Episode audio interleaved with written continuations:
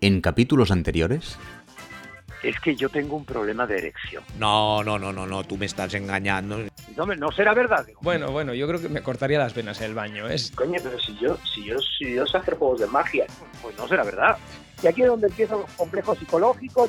Ahí está el lado argentino. Mira, vete al carajo, tío. como es el señor de las, de las cosas grandes. Una parodia de la masturbación, de alguna manera, ¿no? Que ya tengo el premio. Sencillamente yo era un descerebrado. ¡Burro! Uy, ¿cómo lo ha hecho? Yo creo que es un proceso natural que me ha, me ha llevado ahí, ¿no? Pero no le des más vueltas que no tiene sentido. Es una persona un poco rarita también. Me encanta lo que dices porque me siento muy identificado. Ay, pero hoy no es el flamenco. Le digo, no, hoy es la magia. Oye, pues la magia no me gusta. Pero estoy por levantarme y aplaudir. Yo tengo una, una queja de eso. ¿Qué, qué, eh, qué? Gracias.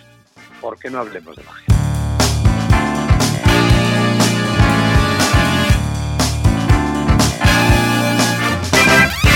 Mi nombre es Jordi Quimera y abrimos la Cámara de los Secretos para no hablar de magia. Bienvenidas y bienvenidos al capítulo 16. Nacho Diago, benvingut, bienvenido. Pues muchas gracias, encantado. ¿Cómo estás? Pues estoy muy bien, estoy muy bien aquí pasando estas situaciones extrañas que nos toca la vida vivir y pero muy bien, muy bien, aprovechando el tiempo y dándole vueltas a la cabeza sin parar. Te voy a ser sincero desde el principio. De todas las personas que han pasado por este programa, mm, Ajá. seguramente eres el mago que menos conozco. En persona no nos Ah, bueno. conocemos Sí. y, sé poco de ti. Pero hay Bueno, un motivo. hacer más preguntas. pero hay un motivo por el que me interesaba especialmente hablar contigo. Mira, mm, trabajo sobre todo en el circuito de teatro familiar en Cataluña. Sí. Teatro familiar que no teatro para niños, sino en teatros, hago grandes apara- aparatos y así, y trabajo en bastantes teatros y llega un momento que al cabo de los años tienes confianza con, con ciertos programadores. Y hablando con Sí, ellos, sí. sabes perfectamente que la magia no les entusiasma demasiado. Sí, es verdad. Eh, es verdad, a- a es los- verdad, y algo, y algo, algo hay que mirarnos en el ombligo. Bueno, te dejo terminar, pero algo Sí. tenemos que reflexionar sobre eso también, ¿eh? Pero bueno. Sí. Pero sa- sabemos que, que los programadores a veces nos contratan, contratan Sí. magia una o dos veces al año y a veces una vez cada dos años, depende del programador, y lo hacen básicamente porque la magia les llena el teatro, sea el mago que sea. Alguno no, pero en general, al menos en Cataluña, la magia llena los teatros Funciona. Y les sirve para cubrir taquilla porque hay otros espectáculos que tienen más interés de cara a los programadores, pero no cubren la taquilla. Y los magos, Ajá. en general, podría haber excepciones, pero en general estamos ahí. Eh, Este es el nivel que, que hay en general. Sí. Es- Eso pasa. ¿Y qué pasó? ¿Para, para que me hayas llamado? El caso es que con algunos de estos programadores, que ya digo, tengo contacto continuo, em, te vieron en la, en el- con el espectáculo inaugural del FIET del 2019. Ah, sí. Muy bien. con el espectáculo El misterioso caso de Houdini y la habitación cerrada. Y sé que les encantó. Al, Ah, mira, buena. al menos, el- al menos lo que recibí es que era un espectáculo que les gustó. Y dije, no puedo pasar la oportunidad, tengo que hablar con Nacho Diago. ¿Qué tiene este espectáculo que le encantó a estos programadores tan difíciles de convencer? Pues que tiene, mm, tiene un equilibrio que es muy, muy, muy, muy complicado a mi manera de entender en la magia, que es dotarle de recursos teatrales a la magia. La magia es un, es un arte que se resiente muchas veces cuando tú introduces eh, elementos, elementos dramáticos. Y encontrar ese equilibrio es muy complicado y, y- y creo que, que, bueno, yo, soy yo tengo también formación actoral, soy licenciado en arte dramático, eh, entonces tengo recursos de, de los dos lados, de la magia y del mundo teatral, y creo que he encontrado ese, ese filo de la navaja en el equilibrio y que pueden convivir las dos cosas de una manera interesante, creo yo. ¿Porque lo ves como dos cosas distintas? Eh, lo veo como dos lenguajes distintos. Es Eh, no funcionan igual. Es No, decir, no la magia no igual. es teatro. Eh, La magia es un arte escénica, no es Mm. teatro. No, no es teatro. Eh, el teatro se basa en el conflicto y la magia es un conflicto diferente. Eso en el libro de, de El arco iris mágico, Juan Sí. también lo explica muy bien. con, con el tema de, bueno, de que el conflicto en la magia queda, queda sin resolver, ¿no? Entonces funciona de otra manera. Mm. Pero sí que es un arte escénica y, y- y, por tanto sí que hay unas leyes que deberían usarse y regularlo de la misma manera. Lo que pasa es que las dos cosas pueden convivir y ayudarse mutuamente. O sea, entonces, no es teatro, pero es un arte escénica, teatral. O sea, sí que Sí. correspondería, no sé, como, como nosotros decimos con las artes afines, ¿no? Muchas veces que decimos, ah, este es un arte afín, pues podría ser algo parecido, ¿no? Mm. Es como la danza, por ejemplo, tampoco es teatro. Es un, es un lenguaje diferente dentro del arte escénica. Aunque tenga una narración, aunque tenga conflictos, aunque tenga muchas cosas en común, la danza tampoco es teatro. Este estilo de, de espectáculo mm, es bastante conflictivo por el hecho de... Yo he intentado también hacer, hacer cosas similares, algunas han salido mejor, otras peor. Por, su- ya digo, por suerte voy trabajando bastante, significa que como mínimo va gustando. Pero sí que hay bastantes magos que puedes leer por ahí que renuncian a, a esta mezcla mm, Sí. o a este tipo de espectáculos porque dicen que no funciona, que es imposible que funcione. Bueno, es porque es muy difícil, es que es muy complicado que funcione. Eh, pr- primero, que está muy bien, que cada uno haga lo que quiera. Si renuncian, Mm. pues está muy bien. O sea, eh, yo creo que, que en todas las artes lo más importante es poner algo personal y algo que te llene, ¿no? Poner las cosas que a ti te interesan en el escenario. Eh, entonces, eh, yo lo que intento hacer es eso. A lo mejor a ellos no les interesa tanto o no han encontrado la manera de hacerlo o han encontrado una manera diferente. Eh, pero mira, esto es un tema muy conflictivo. Esto es un Sí. tema muy conflictivo porque es verdad que es verdad que los puristas eh, bueno, consideran que meter algo dramático, algo cualquier cosa que no sea magia pura, resiente el, el efecto mágico. Y es verdad, tienen razón. Sí. O sea, eso es así, yo estoy de acuerdo con ello. Lo que pasa es que luego eh, está la elección del que actúa y, y tú puedes transmitir lo que quieras. Al fin y al cabo, cuando estamos eh, en un escenario, bueno, por lo menos a mí lo que me interesa es la emoción, transmitir emociones. Mm. Eh, bueno, el, el problema es cuando tú no lo sabes y, y eso es un, un perjuicio, ¿no? Sí. Eh, pero si tú lo, lo sabes y simplemente es tu elección, que, que haya una cosa estética, que haya una cosa más elaborada y dices, no, esto aquí pierdo en este sentido, pero gano en otro. Bueno, es tu, es tu opción, o sea que no, cada uno puede hacer lo que quiera. Me, me parece interesante viendo los espectáculos que has generado que Mm. ninguno se parece al anterior. Ya, uf, pues si vieras el que estoy preparando ahora. Eh, bueno, en- mira, he sido consciente, en- he sido consciente hace muy poquito porque hablando con alguna de la gente que ha colaborado conmigo, les decía, uff, estoy, estoy nervioso porque estoy escribiendo una cosa nueva, un espectáculo nuevo, y claro, salgo de mi zona de, de confort, voy a hacer una cosa pues muy distinta a lo que hago habitualmente, no, no, no se parece en nada, tal, y, y claro, entonces tengo cierta tensión y, me dicen, claro, o sea, como todos los anteriores. y, y es una cosa que tampoco lo había reflexionado, ¿no? Eh, bueno, eh, supongo que es evolución y, y es lo que te decía, es, es, es poner las cosas que, que, me gustan y me interesan en, en, en, la creación, ¿no? En el escenario. Entonces, eh, creo que es la forma, hacer lo que a ti te gustaría ver, que es lo que a mí me gustaría ver e intentar hacer eso. Lo cual es muy complicado porque nunca te va a parecer lo suficientemente bueno. Sí. o por lo menos a mí me pasa. Claro, cuando tú tienes un referente muy claro muy bueno, nunca vas a llegar a ese referente. Pero, eh, bueno, es una forma también de aprender y sobre todo de que eso no te limite y que se convierta en, en acción, en hacer y, y llegar hasta donde tu propio filtro, tu propia persona te permite llegar. Entiendo de la forma que hablas que te marcas un objetivo inicial, visualizas a un lugar Sí. donde quieres llegar y el espectáculo es el trayecto para llegar a ese, a ese objetivo final. ¿Estoy en lo cierto? Sí, sí, yo he cambiado mucho la forma de trabajar. O sea, yo al principio hacía como el 95% de los magos, que es eh, que trabajamos juegos y al final, no sé, yo estuve muchísimo, yo llevo, pues no sé, 20, 20 y muchos años en la magia, ¿vale? eh, y, y, al principio hacía pues como casi todos, que es eh, ir cogiendo juegos y ir aprendiendo y, era casi el mismo espectáculo, mantenido toda la vida, en el que quitas una pieza, entra otra, metes una, entras otra. Mm. Pero sí que hubo un momento que hice un clic y hice. eh, empecé a montar espectáculos en vez de hacer juegos sueltos y ensamblarlos juntos. Entonces, yo ya no pienso en los efectos, pienso en, en una dramaturgia global de lo que quiero contar y a partir de ahí o invento los efectos o busco los que me vienen bien para ese propósito.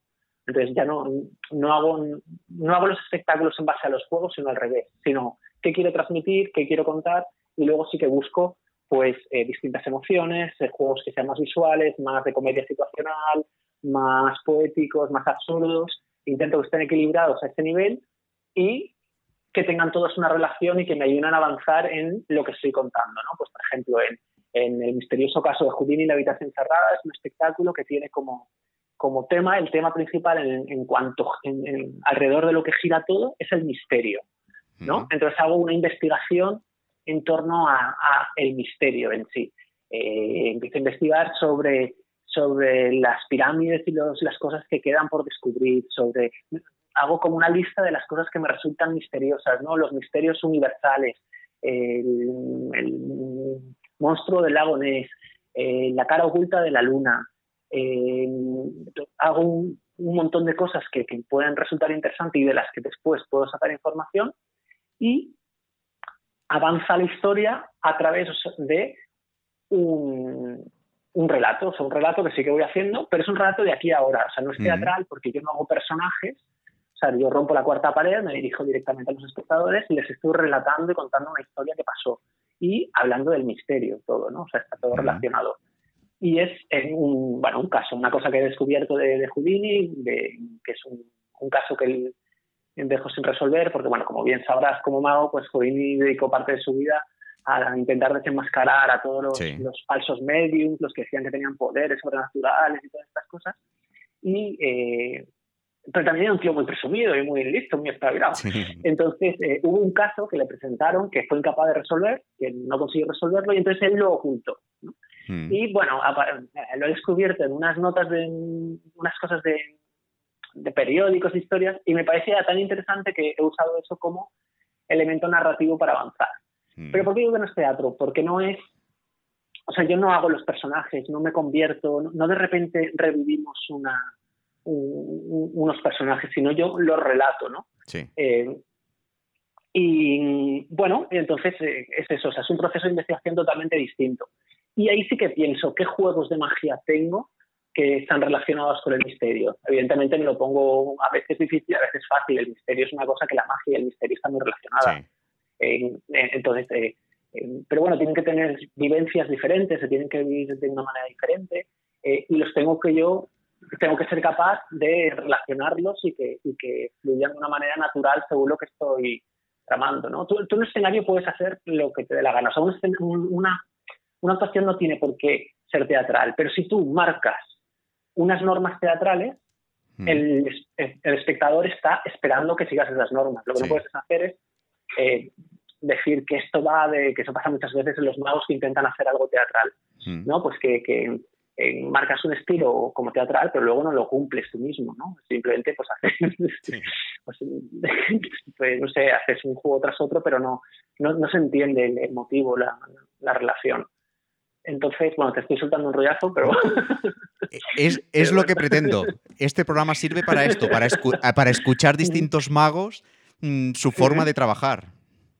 Sí, pues, pues eso. Y luego también busco los juegos que, que sí que tienen relación. O sea, algunos que, no sé, por ejemplo, el, el- hay una metáfora en todo el espectáculo que es el humo, que el humo es, es el símbolo, está lleno de símbolos que nadie entenderá, pero que yo los tengo ahí en el, Mm. en el proceso de creación. Eh, entonces está el humo, el humo se convierte en algo, en, acaba siendo Houdini, acaba siendo lo misterioso, acaba siendo lo que desaparece. Entonces, pues, eh, ¿qué tenemos de humo? Pues empiezo a investigar sobre eh, fumar el pulgar, eh, fumar lo que hacía Caps, los efectos que tenía, eh, uy, ¿cómo se llama? El Dan- danés, ¿era danés? Este hombre grande que fuma cosas, eh, se me ha olvidado el nombre, ah, Finn John. Finn John, ¿sabes? Los efectos Ah, sí. que tenía Finn John con Sí. humo. Eh, bueno, a ver qué gente ha investigado ya sobre humo. Luego empiezo a investigar yo sobre temas de... eh, y luego todo lo que me sirve y me, me cuadra, pues lo, lo enlazo. Mm. deshecho mucho material también, pero también queda mucho. Y, y sí que cuando ves el espectáculo tiene una unidad. O sea, Mm. tú ves un espectáculo global, no ves una sucesión de juegos, aunque lo sean, porque luego no Sí. deja de ser un efecto, un efecto, un efecto. Pero como todos te han venido dados por un motivo, pues al espectador le llega de otra manera. Mm. Es, es interesante sa- saber esto, que, o sea, en resumen podríamos decir que Nacho Diago se presenta como mago y actúa como mago durante todo el espectáculo. Sí, Que sí, esta sí, podría- soy yo, soy Nacho Diago, y o sea, no voy caracterizado, no Claro, tengo ningún nombre de Esta, pod- esta podría ser la gran diferencia a la gran mayoría de intentos que se hacen de mezclar los lenguajes de teatro y magia, ¿no? Claro, eso es, eso es. eh, es complicado, ¿no? También el mecanismo cerebral, cuando estamos tan acostumbrados a ver ficción, que cuando tú ficcionizas una cosa, eh, aparte de cómo funciona la magia de los conflictos, es que el- el- está lo que se llama la suspensión de incredibilidad, de incredibilidad ¿no? Que Sí. eh, pues tú, Superman vuela, pues claro, pues es que tiene poderes, vuela, Sí. claro, no es- me interesa otra cosa, si salvará o no salvará a la chica Sí. pero no te quedas con... De, de hecho, hay algunos, algunos ejemplos, ¿no? De, pues de algunos musicales de estos Mm. de, de Broadway, entre Los Miserables, pues hay unas levitaciones, hay unos efectos mágicos alucinantes, Mm. pero sin embargo, aunque cuando los ven se dicen, uy, tal, no se les queda como No. en la retina como algo imposible. No, no se leen como, no se leen como magia. Eso es, no se leen como magia, aunque lo son, aunque son cosas espectaculares. Y es por, por el planteamiento, porque tienen un planteamiento teatral, entonces llega de otra manera. Es esa fina línea de cómo separamos el efecto de magia del efecto especial. Es muy complicado, sí, sí, es muy complicado, pero bueno, yo creo, y como a mí me interesa, me gusta buscar ese equilibrio, Mm. que la magia sea buena, que sea potente y usar estos recursos teatrales que a mí me gustan. Como a mí me gustan y es lo que me gustaría ver, lo, lo busco, lo voy eh, buscando. Claro, me siento muy identificado porque mi compañera es Mm. directora de teatro. Y ya en el 2011, cuando empezamos a trabajar juntos, hicimos Sí. bastante investigación sobre el tema. Y claro, al final salían encima del escenario cosas que no acababan de ser magia, no acababan de ser teatro. Y, tuvimos problemas con el, con el engranaje. Tuvimos años, te diría que hasta el 2015 no nos salió el primer espectáculo que ya se empezaba a intuir. Y es una fórmula bastante parecida a la que, a la que comentas, pero de una forma distinta. A mí me apasiona la Ajá. magia tradicional. Y a mí me gusta presentarme en el escenario como un mago tradicional. Pero en medio del espectáculo siempre hay algún conflicto, pasa alguna cosa, hay algún enredo, depende del espectáculo. Mm, he utilizado Claro, técnicas como que mm, me he quedado en blanco y he perdido el guion y empiezo a improvisar. Ah, em, o se pierde alguien, siempre hay... al- Es decir, haciendo todas las pruebas que hice en el- al inicio, descubrí que no me gusta hacer lo que se entiende como magia teatral. Me gusta hacer magia utilizando recursos teatrales, que por lo que veo es es, muy similar es. a, a donde tú has llegado. Sí, sí, sí, es, es, es el mismo el mismo sitio, sí, sí. De todas formas, es que esto también es como... eh, creo que no pasa nada. Yo creo que esto, este, este debate lo tenemos tú y yo internamente porque nos consideramos magos. Sí. Eh, yo creo que si tú esto se lo planteas a Afner de Eccentric, no sé si lo conoces, eh, él, él- Mm. él no, no se considera mago, sí, no, no estoy muy seguro, eh, pero él eh, es un mimo, es un clown, Sí. es un malabarista excelente y, y dentro de su espectáculo tiene a lo mejor eh, siete minutos de pura magia, Mm. que es el número de papel que va comiendo, Sí. ¿no? la cena de va Justamente lo he visto papel, hoy. Papel, papel. Ajá, bueno, es una delicia. O sea, no, Sí. no solo esto, ¿eh? todo lo que hace Afner es una delicia. Y eh, claro, eh, no sé, a, a él le da igual, simplemente cuando hace magia, la Mm. cuida. Sí. Eso es lo importante, que cuando haya magia que esté cuidada.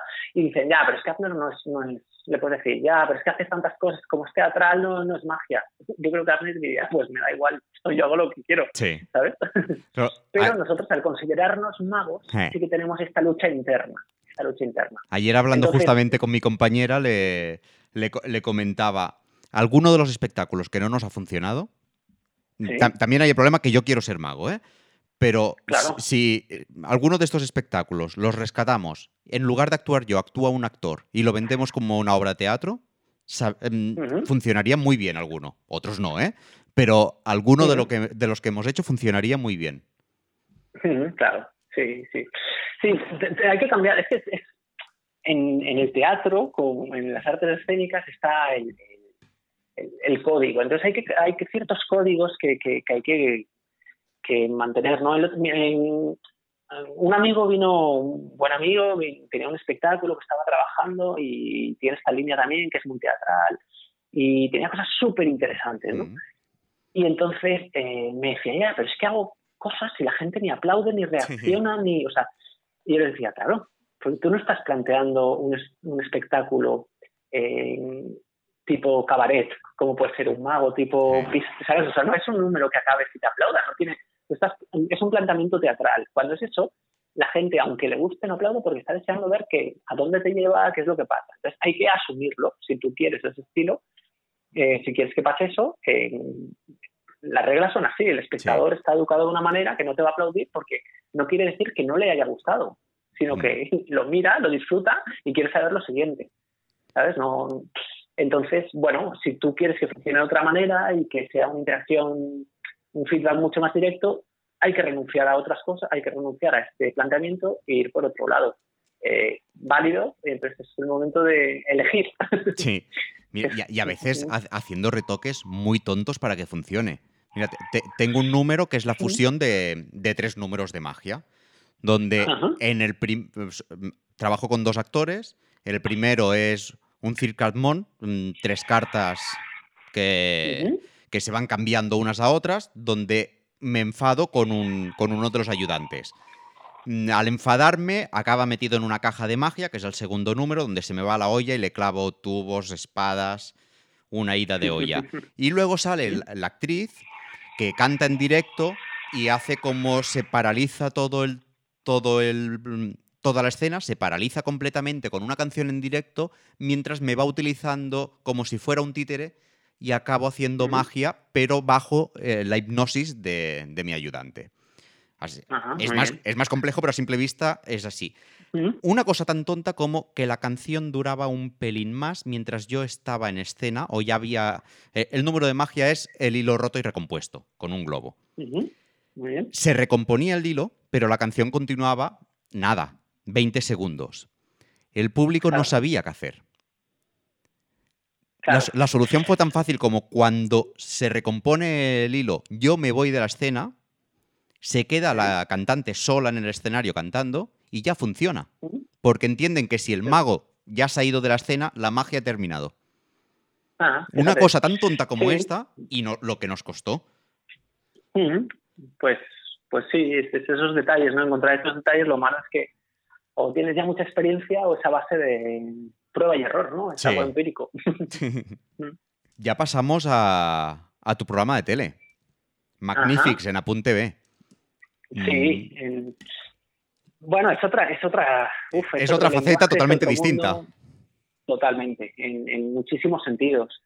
En muchísimos sentidos. eh, tiempos de preparación, en, en lenguaje. Primero yo, cuando hago cosas de escenario, pues eh, o sea, cuando actúo yo, mi medio natural es el, el escenario, la- los teatros Mm. y, y tengo ahí un- unos tiempos de preparación, no sé, igual estoy, no sé, bueno, estoy bastante tiempo preparando los espectáculos y puliéndoles. El ritmo de la televisión es infernal y luego Sí. el lenguaje es distinto, tienen que ser cosas eh, de cerca y, y el ritmo televisivo es otro. O sea, hoy en Mm. día estamos tan acostumbrados a, a, pues a Instagram, a los lenguajes de, de Internet, que hacer algo de tele tiene que ser algo muy, muy rápido. No te puedes Sí. permitir hacer un efecto de cinco minutos, vamos, es, inviable por todos, ni de cuatro, vamos, Mm. o sea. eh, entonces, bueno, es una experiencia, una experiencia, un reto, una experiencia y, y ahí hemos hecho lo que hemos podido. Pero bueno, llevamos ya tres temporadas y queda media por emitir y ahí, y ahí estamos, ahí estamos. ¿Cómo nace la idea de hacer este programa? Pues nace, bueno, eh, cuando nosotros teníamos televisión autonómica, que era Canal No, Sí. por motivos políticos y por historias raras, se acaba cerrando la televisión. eh, y al llegar un cambio político a Valencia después de mucho tiempo, la reabren y piden un- a- sin más, o sea, si piden, piden proyectos y yo presenté un proyecto de hacer eh, un proyecto de magia y bueno, eh, les gustó y lo contrataron. Entonces ya me reuní con una productora y entre, entre todos estuvimos intentando desarrollarlo. Eh, es un, es una cosa bastante sencilla en cuanto a formato, vamos, que es decir, pues ir conociendo toda la, la comunidad valenciana ¿no? y Mm. conociendo todas sus gentes, sus sitios a través de la magia, ¿no? Entonces es un programa de magia, magia, magia, hay muchísima magia por minuto y acaba con un, con un reto un poco más grande, ¿no? Son todo es es calle Mm. y, y sí que hay como un mini tema que nos ayuda a avanzar también, pero eh, sencillo, ¿no? Pues a lo mejor si hago magia tirándome un paracaídas, pues hablamos primero con, eh, con alguien que dibuja superhéroes, un ilustrador de cómics, luego hablamos con una psicóloga para que me prepare al miedo, hablamos sobre el miedo, luego, ¿sabes? Y con unas pequeñas entrevistas vamos, vamos avanzando. Mm. ¿Cambiarías la pantalla por el directo? No, no, no, no en absoluto. En absoluto, no, no, vamos a mí. Siempre me dicen, ¿firmas temporada de televisión para un año o un año en un teatro? Y te firmo un año en un teatro, sin duda, vamos, eh, no Mm. tengo ninguna opción. Y... sí, sí, no, es, es- es muy complicada. ¿eh? Hay mucha gente que tiene la televisión como objetivo. Para mí es una, ha sido un aprendizaje y lo sigue siendo, pero no es mi objetivo final. Es una cosa que aprendo, disfruto, eh, hago cosas que no había hecho hasta ahora porque, claro, yo sabemos una cantidad de juegos y de magia de cerca que, que yo no estaba acostumbrado.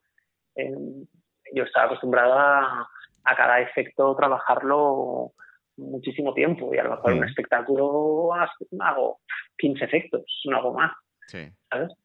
Entonces, eh, no, no, yo lo que disfruto es el teatro, es lo que me gusta, son los recursos que me gustan y es lo que a mí me gusta más consumir. Después de hacer tele, ¿te llevas algún conocimiento al directo?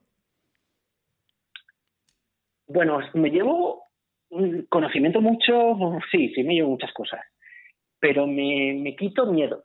Mm. me quito miedos al ver mm, que de repente eh, preparar 15 efectos me cuesta un año entero, mínimo, mínimo un año. Y ahora de repente en, una, en cada temporada grabar ciento y pico juegos, eh, di- y claro, eh, es un aprendizaje de ser capaz, o sea, soy como más capaz de presentar las cosas, eh, me quito miedos, ¿no? De, de- Mm. digo, vale, ya estoy preparado, y lo he ensayado sin gente, y aunque si, si ya está, porque claro, los modos tenemos esta, esta ventaja que podemos ir ensayando las cosas poco a poco, ¿no? Que tienes una cosa y lo pruebas, o sea, o tienes alguna actuación o algún conocido o algún... eh, y yo ahora en los- en el último espectáculo, por ejemplo, pues hago cosas más grandes, tengo una escenografía más complicada, tengo ciertas cosas que son más difíciles de ensayar. mm. Y he ganado en cierta confianza en mí mismo para decir, no, no, yo confío en esto y aunque esto lo he ensayado yo en mi salón, en mi casa, en mi local de ensayo, y, y ya tengo la confianza de que cuando esté el público estará bien. Eh, eso antes me costaba, eso me costaba, sí, sí. Porque ¿cómo es el proceso de ensayo habitual tuyo?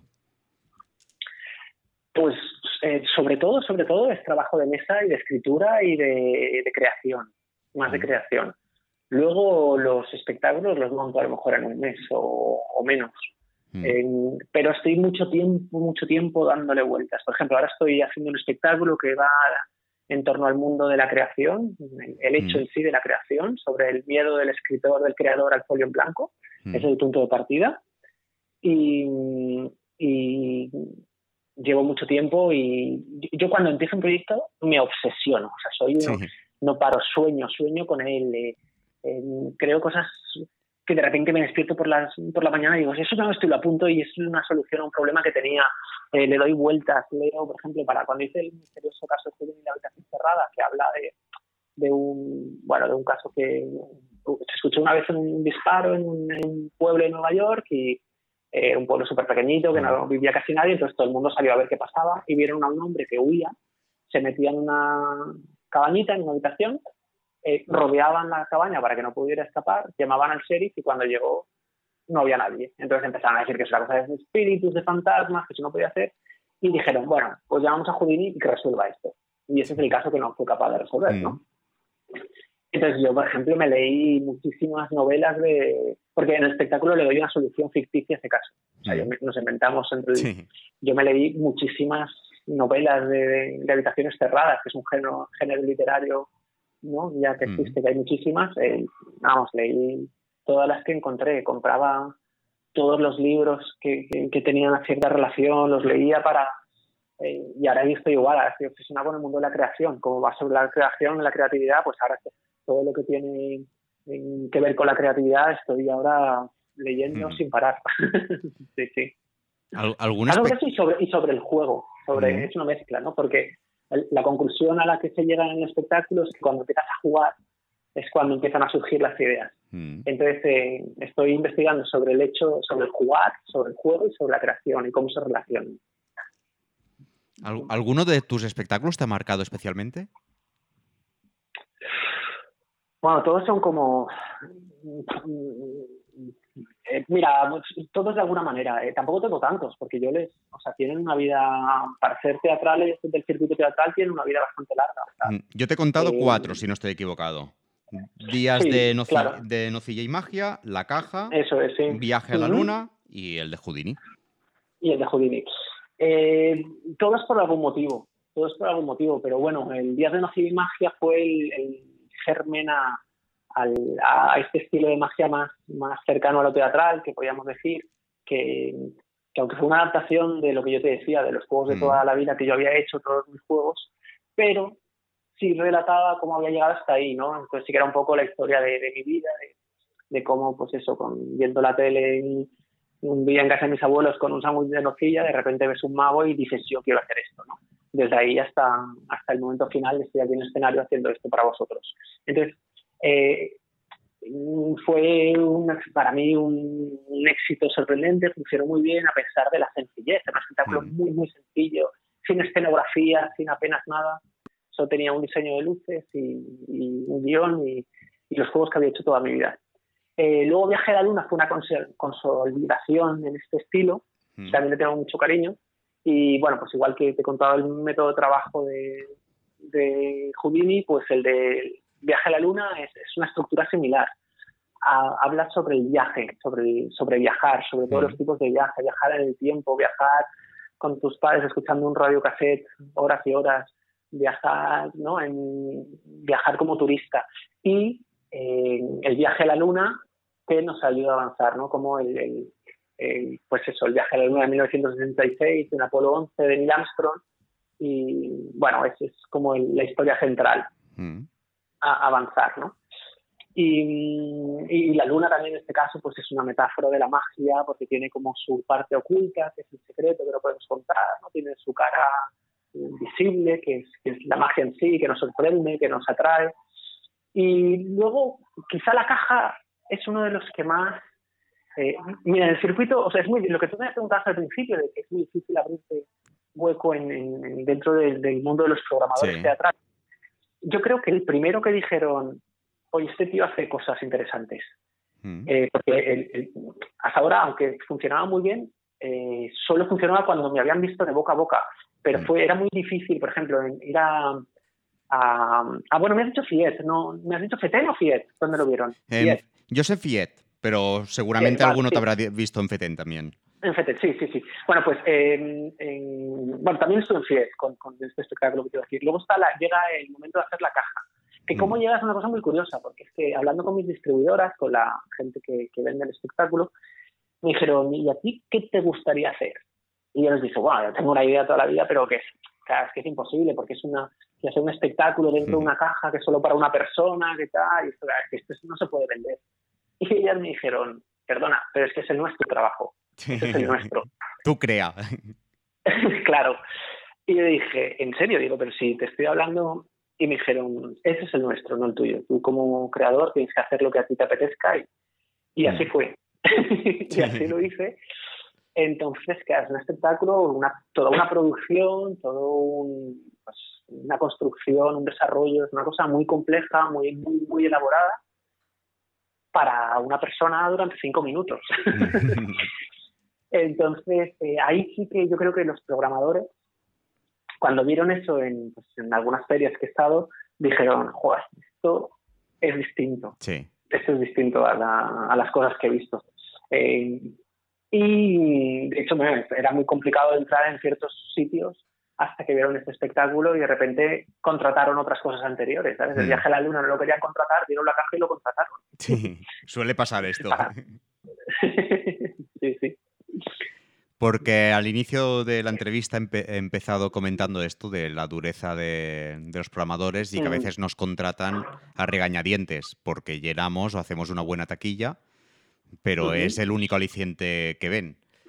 Y Claro, en aquel ya. momento has dicho, deberíamos hablar de ello. Sí, deberíamos reflexionar sobre ello. Eh, eh, hay que pensar que, que, eh, se critica muchas veces a los programadores, se les critica y, oye, son personas que tienen su criterio y si no tienen este criterio, ¿por qué? Algo tenemos que hacer diferente, les tenemos que dar ese valor añadido que, que a veces no tenemos. Eh, todos nos creemos muy buenos y muy Mm. guays, pero ellos tienen que programar, si programan una cosa al mes, por ejemplo, y hay miles de ofertas, ¿por qué van a programar tu espectáculo y no otra cosa? Mm. Hay que planteárselo, ¿no? No simplemente porque funcione muy bien y la gente se lo pase muy bien, porque espectáculos así hay muchos o puede haberlos. Entonces, eh, eh, creo que tenemos que ser exigentes con nosotros mismos, los magos, como profesión, para valorar esto, para que nos valoren y para que sigan eh, apostando por la magia y, y no por la, sino porque cuando piensen en un mago que no tengan prejuicios, sino que digan, "Joder, no, no, es que ahora los magos hacen unas cosas. Tú has visto a no sé quién, ya has visto a no sé quién, ya has visto a no sé cuánto. Y, digan, y entonces, en- entre ellos se digan, no, no, yo programo magia porque es que la magia está funcionando como un tiro. Y no solo porque les dé la taquilla, sino porque les interese, porque digan, es una cosa de una calidad eh, muy alta y además me llena la taquilla. Mm. Entonces, tenemos que preguntarnos qué hay que hacer diferente, qué, qué tenemos que hacer. Y algo, habrá que... Y, y yo creo que la primera cosa que hay que hacer es ver mucho teatro. Si no vemos mucho teatro, no sabemos, no sabemos las diferencias, no sabemos eh, que queremos entrar en un circuito que no y, y lo, lo prejuzgamos sin, sin Sí. ir al teatro y sin saber lo que hay, que hay en el mercado y, y por qué. Entonces, cuando eh, no sé, pues eso, si sabemos mucho del resto de arte, seguro que nos, nos va muy bien y nos nutrirá para aproximarnos y, y que sea todo más rico y más interesante y que no sea un prejuicio, sino que, que sea complicado que nos contraten, ¿no? Porque tenemos la agenda llena. Y para terminar la entrevista, siempre me gusta terminar con un mismo punto, porque opino que a veces aquello que somos es esa base de influencias de nuestros propios referentes, tanto dentro Ujú. de la magia como de fuera de la magia. Por supuesto, sí, sí. ¿Cuáles serían Sí, tus sí. referentes?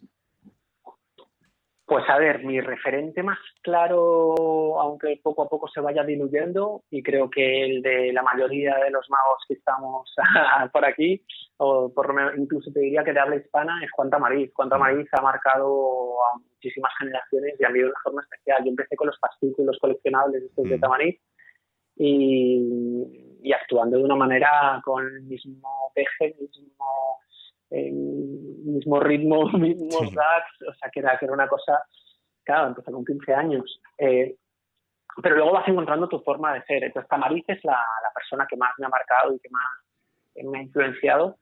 Eh, pero luego, luego hay muchos más dentro de, de la magia. Eh, pues me gusta mucho un americano que se llama Danny Cole, que, Mm. que, que me parece una delicia todo lo que hace. Eh, me gusta mucho Afner, como te he dicho, el- el- como mago y como no mago. ¿Eh? Me gusta y me ha influenciado muchísimo un fotógrafo que se llama Chema Amador, que es un, bueno, es un, no es un discípulo al uso, bueno, no sé, discípulo igual no es una buena palabra, pero eh, bueno, lo voy a meter también como referente, que es de Joan Brosa. Sí. Joan. Con todo el, el creador del, del poema objeto y todas Mm. las mm, figuras literarias aplicadas a algo tangible o algo visual, eh, pues Chema Amador es uno de mis referentes más, eh, más claros, ¿no? Que es un fotógrafo que fotografía en, con Hasselblad, en formato pues cuadrado, en blanco y negro, y siempre objetos, bueno, en primera etapa, época no, pero bueno, el- lo conocido suyo son objetos en los que están transformados y hay siempre una sorpresa, un juego, y, y es uno de mis referentes más claros, sí. Mm. Y creo que es, que es pura magia, ¿no? Y Tamariz alguna vez ha dicho que, que si tú cambiaras eh, en un diccionario la palabra surrealismo por magia, que sería perfectamente, ¿no? Tú, tú buscas, pues, surrealismo es el arte de lo, de lo onírico, en el que la fantasía o los sueños, tal.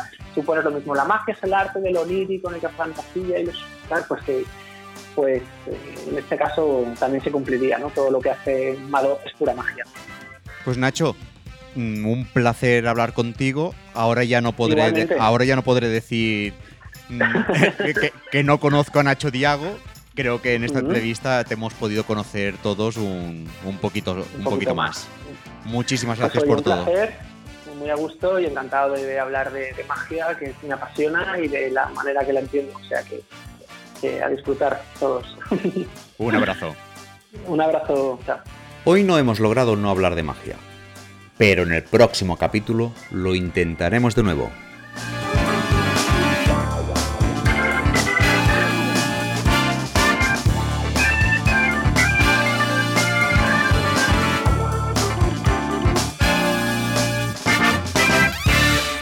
Uy, ¿cómo lo ha hecho?